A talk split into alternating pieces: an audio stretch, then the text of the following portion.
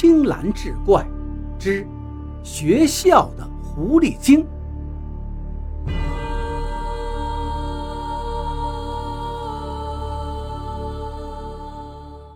李所长成功侦破了青山中学的狐狸精案，名声大振。可是，虽然破了案，可李所长心里仍是百思不得其解：为什么这只狐狸会释放出香气，使人产生幻觉呢？正好，马玲玲的表哥是省生物研究所的研究员，于是李所长决定把花脸狐狸交到他们那儿去。研究所的领导听到李所长讲的狐狸精的故事之后，非常感兴趣，便委派马玲玲的表哥跟另一位研究员跟随李所长到青山乡一趟，实地考察一下，回来再商量研究的办法。研究人员从省里来到了青山中学，在学校后面转了几天，还真是发现了一些线索。研究人员也在琢磨。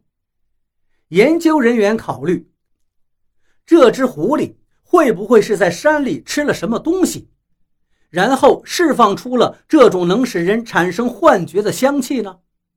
于是他们向李所长问道：“李所长，咱们这大青山里有没有什么能让人吃了产生幻觉的东西呢？”李所长想了想说：“我之前倒是听说过吃了罂粟。”能让人产生幻觉，可是罂粟属于毒品，没有人种，这里也没有野生的，会不会是别的什么东西？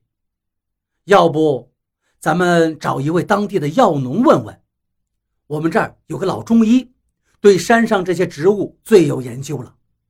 不过，我听老人讲过，这山上似乎还真有一种仙草，吃了能叫人飘飘欲仙。但是谁也没见过。